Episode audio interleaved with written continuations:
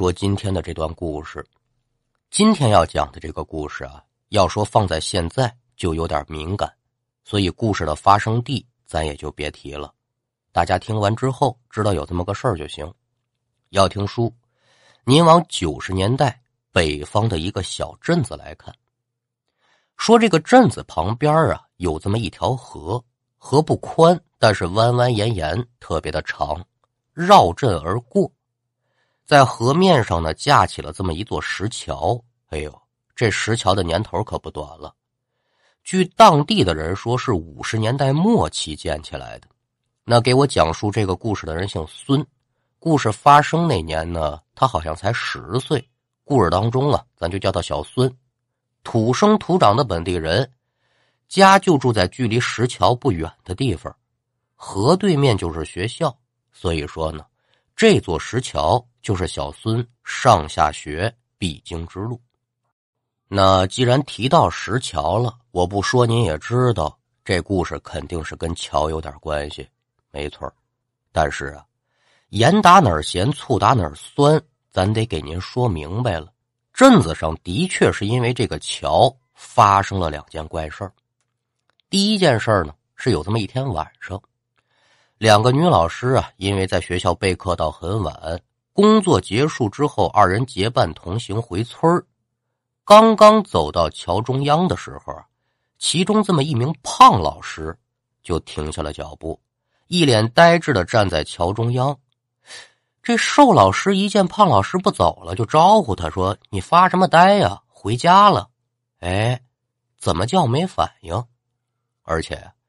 这瘦老师还惊奇的发现，胖老师借着月光皎洁的照射，映在桥面上的影子呀，可比自己淡了不少。一直过了好几分钟，这女老师呢，才再次缓过心神，继续往前走，但是脸上的表情依旧是麻木呆滞。一直到二人分手，这女老师呢，也没说过一句话。而就在第二天，这名女老师可就再没上学校。三天之后传来死讯，女老师是一点没有征兆的情况之下死了。那这个胖老师临死之前的怪异表现，以及瘦老师反映的说他在桥上影子变淡的情况，很快就在村子里嚷嚷动了。有些人就说了：“哎，你们知道这老师是怎么死的吗？”不知道，您给说说。我告诉你说，这女老师啊。是被桥上的压桥石把魂魄给压走了。这魂魄离了体，人还怎么活呀？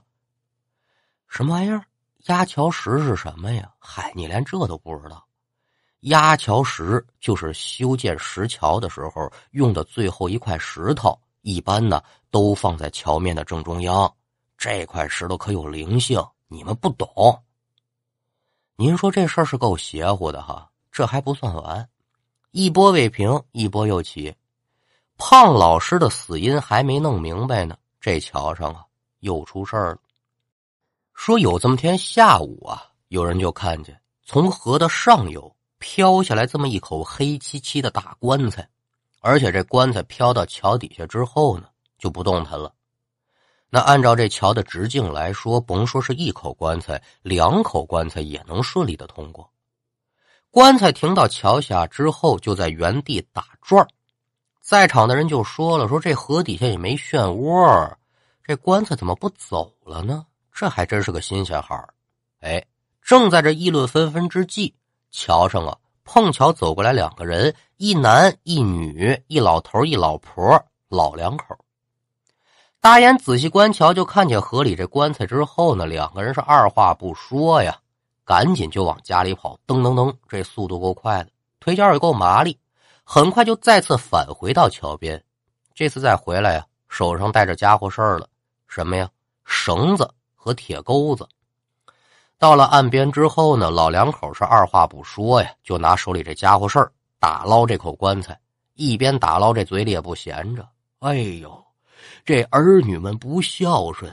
眼看我们老两口土埋半截的人了，也不给准备口棺材。哎，这下好了，你看有了这口棺材，就不怕死了之后没地方住了。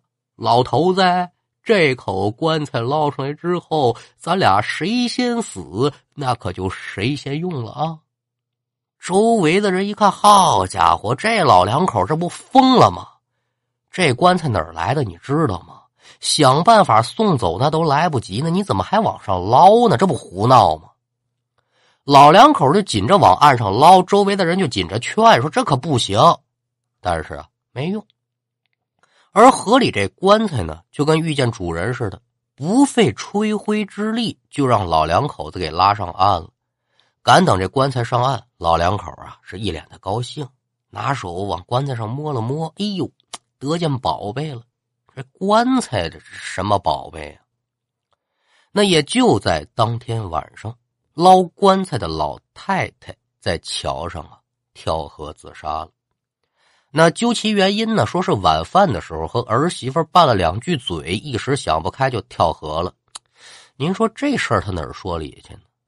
哎，这半个月不到，两条人命，而且死的都这么蹊跷，慢慢的呀，大家伙可就纳闷出滋味了。这桥有毛病，咱离他远点吧。先别管说这桥跟死人有没有关系，但是小心驶得万年船，加点注意。总没坏处，叔不要麻烦。大概又过了一个多月吧，小孙班里头有一个女同学有点不太对劲了。怎么回事呢？咱前文书不是说了吗？这石桥距离学校不远，按现在钟点说呢，走路五六分钟就到。经过这两件事情之后，很少有人再走这桥了。可是啊，最近小孙这女同学经常偷偷的往那儿跑。而且一走就是一下午，见不着人。搭着班主任老师呢，还是非常的认真负责。一看这孩子总一下午一下午的不上课，这往出跑非学坏了不可。注意到他的反常举动之后呢，在一天下午就偷偷跟在这个女同学的身后，想看看这孩子到底要去哪儿。老师跟着女同学是蹑足潜踪，一路可就出了学校的大门。很快呀，这老师就发现，这女同学去的地方就是那座石桥。为了不惊动女同学呢，老师就躲在远处的树后，就想看看她到底要干嘛。接着，老师啊就看见这名女同学来到老石桥之后，并没有继续往前走，而是在石桥上不住的奔跑，这像是追什么人，而且脸上呢乐么滋儿的，还挺高兴。跑了一会儿呢，这女同学又停下身子，一个人开始自言自语，像是跟谁说话，言语之间呢也挺高兴，时不时的呢还咯咯发笑。好家伙，这这怎么回事啊？随着时间的推移啊，这老师心里可就突突起来了，因为他感觉呀，这个时候的女同学看似是一个人对着空气做着让人难以理解的举动，但是你仔细观察，你就发现了。女同学此时分明就是和一个我们肉眼看不到的人在交流，在嬉戏，在玩耍。我的个妈呀！老师看到此情此景，更是不敢轻举妄动了，就这样躲在树后悄悄的看着，一直到了五点多钟，这女同学呢才冲着面前的空气摆了摆手，转身就朝学校的方向走，而且呢是走几步就朝后望望，一脸的。依依不舍，班主任也是深知这件事情干系重大，赶紧请家长过来吧，就把你们家孩子怎么怎么回事一五一十就给说了一遍。家长一听说孩子出了这么档子事儿，也是不敢掉以轻心呢，赶忙托人弄呛，找了一个懂行的人，就说：“大师啊，您受累给看看，这这这是怎么回事啊？”那这大师听完之后，当场就给出答案了。哦，我估计你们家孩子呢是让脏东西给缠上了。至于说是谁呢，要不就是那女老师，要不然就是那老太太没跑。可是，把这女同学叫到身前，女同学给出的答案可是让在场的人大吃一惊。这女同学说了，一周之前呢，自己上学要迟到了，也没有管家里人的警告。就从那座老石桥上走过去了，那再到那座石桥上的时候呢，就看到一个和自己年龄相仿的小女孩那这小女孩长得是白白净净，前发齐眉，后发折梗，不错。你是谁呀？啊，你别管我是谁了，反正我挺孤独的，我就想找个人陪我玩啊。那陪你玩现在不行啊，我得上完学回来，那我可等着你。哎。这一来二去的，小姐俩可就认识上了。随着时间一天天的过吧，两个人之间的关系也是越来越好。这女同学只要一有空，就上桥上来找这小孩来玩。而且女同学还说了，在和小女孩一起玩的时候，自己感到特别的开心，所以不惜放弃学习的时间，也得找这小女孩来玩。女同学说完之后，大师就问了：“那你知道这小孩叫什么名字吗？”那因为某些原因呢，在这儿啊，咱就不能提这小孩的名字了。反正说是知道，就把这小孩的名字说出来了，甚至于说这小孩家住哪儿，父母叫什么名字，可都给说了。我在这儿也别给您瞎编了。哟，那这么说，你对他们家的家庭情况还挺了解？那当然了。他还告诉我，就这句话还没说完，突然之间，一个人咣当当。栽倒在地，是一脸惊魂，浑身颤抖，伸手指着女同学，颤颤巍巍：“你这这这怎么可能是他呀？”哎，大家扭向回身一看，说话的人不是别人，一老头大家一看他这副模样呢，也是吓得不轻，连忙就把这人给扶起来了，询问说：“到底是怎么回事啊？”老人家是恢复半晌，这才缓缓的说出了事情。原来呀。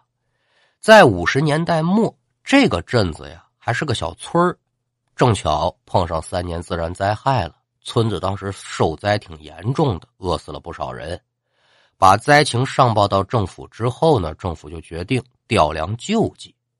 可是，当时村子就有一座简易的木桥，人走还行，但是运粮食的大车那承受不住。所以政府是一边想办法调粮呢，一边就组织村里的人在最快的时间修这么一座石桥，方便粮食的运送。可就在动员全村劳动力开始修桥的时候啊，这桥墩的石基怎么也打不好，就算是桥墩子勉勉强强的竖起来了，用不了多久，保准就塌。最后是好不容易吧，把这桥墩子竖起来。石桥也一点点的开始修，修到一半的时候倒了霉了，桥面塌了。所幸啊，没出人命，但是也伤了不少的人。大家一看，说这地方是不是风水不好啊？要不然咱换个地方吧。打这儿说就换了好几个地方，都是不行，折腾来折腾去，还是回到了第一个地方。这下村子里的人还是发愁啊，这不行。桥修不起来，救灾的粮食就送不进来，村子里的人张着嘴等着饭吃呢，这如何是好啊？就在大家一筹莫展之际，有人就提出来了：“要不咱找个明白人给看看吧，是不是什么地方出问题了？”那就抓紧时间吧。时间不长，还真就让本村的人呢找来这么一个跑江湖的人来看看怎么回事。这人来了之后呢，围着还没有建成的石桥看了看，这才说出了其中症结所在。他说呀，桥在风水上称之为锁、剪、插，那河、江、路就被称之为龙。在河上造桥，就相当于给龙身上啊添锁，因此在修建过程当中，难免就出现一些怪事儿。最经常发生的呢，就是桥墩子南下。中间不接，施工过程出现事故。你们这条河虽然不宽，但怎么说也是个小龙啊！你在这上面建桥，就等于说给这小龙上了枷锁了。龙王爷肯定不高兴啊！这桥你们建不起来啊？那那大师，这这这可怎么弄啊？您慈悲慈悲，给想个主意啊！啊，这个事儿倒是有解决的办法。但是我给你们解决，我我有什么好处没有啊？哎，听见没有？这可就提条件了。众村民一听说这个人有解决的办法，当下就决定了，说只要您能把这桥修起来，村子里不再死人了，我们全村人一定是倾尽全力回报大师您的帮助之恩。那具体是怎么回报？无外乎就是上马金，下马银，美女实名啊，不对，这是关二爷。那具体怎么回事我不知道，反正于他有好处。大师也挺满意，就说呀，解决这个事儿就一个办法，以命填桥。大师话一出唇，众村民不解，什么意思呀？嗨，这很简单呐，你们现在啊已然是触怒了龙王了。就得拿这活人当祭品祭奠龙王，把活人打入最外面的桥墩地基当中，以活人的阴魂守桥，才能保证这桥不塌。用我们的话来说，叫做打生桩。您说说，这叫神马玩意？那虽然说那个年月的人呢，多多少少带有一些迷信的思想，但一听说要拿活人祭祀，这是一条人命，人命关天，一个个都吓得不轻，谁也不敢点头答应。这沉重谁能担得起？大师说了：“你们要不想让村子里再有饿死的人，这是唯一的办法了。那要说这事儿有没有动心的人？有。如果桥修不起来，粮食运不到，这村子里肯定还得饿死更多的人。慢慢的，持有这种想法的人是越来越多。有人就说了。”要不然，咱把快死的人贡献出来吧，反正都要死了，他也别浪费粮食了。他要愿意，或者谁能解决这事儿，村子里以后优待他们家，各种福利政策，那先给他们家也就是了。这回报挺诱人呢，可是谁愿意牺牲自己呀？哪怕知道自己明天就要死了，那也不能说把我活活的就埋桥墩子里头吧。那众村民怎么钻楞这个事儿？怎么想办法？咱们先按下不表。单说村子里面呢，有这么一户人家，一家七口，爷们、媳妇儿带着五个孩子，人口不少哈。但是呢，这家非常的勤劳，算得上是富户人家吧。所谓的富，也不是富到小康，就是家里啊有些米面存下。赶上灾荒了呢，人家也不掖着不藏着，谁家揭不开锅，吃不上饭。他们就把自家的东西拿出来分给街里街坊的吃，这就够仗义了。这么说吧，村里的人基本上都接受过他们的救济。可是，人家家也不趁米山面山的，总得有吃完的时候吧？有句话怎么说的呢？叫“人心不足蛇吞象”。村子里面有这么个人，成日里是好吃懒做，啥事不干。年成好的时候，老百姓把粮食打下来，吃得饱，喝得得，家家还能有点存粮。他就是饥一顿饱一顿。那这灾荒来了，您琢磨着他这日子能好过得了吗？这个灾荒一来，最先吃救济的那就是他。那按理说呢？你衣不蔽体，食不果腹之时，人家接济你了，你就应该感恩戴德，滴水之恩，定当以涌泉相报，这才对呢。但这人不去，不但不感恩戴德，还觉得呀，呃，这他妈老小子家里肯定还有存粮，就是不想拿出来给我吃了，真他妈不仗义。看，就这么个主，这王八蛋呢，把人家闺女给绑。本来绑人家孩子呢，是想勒索出来一点粮食。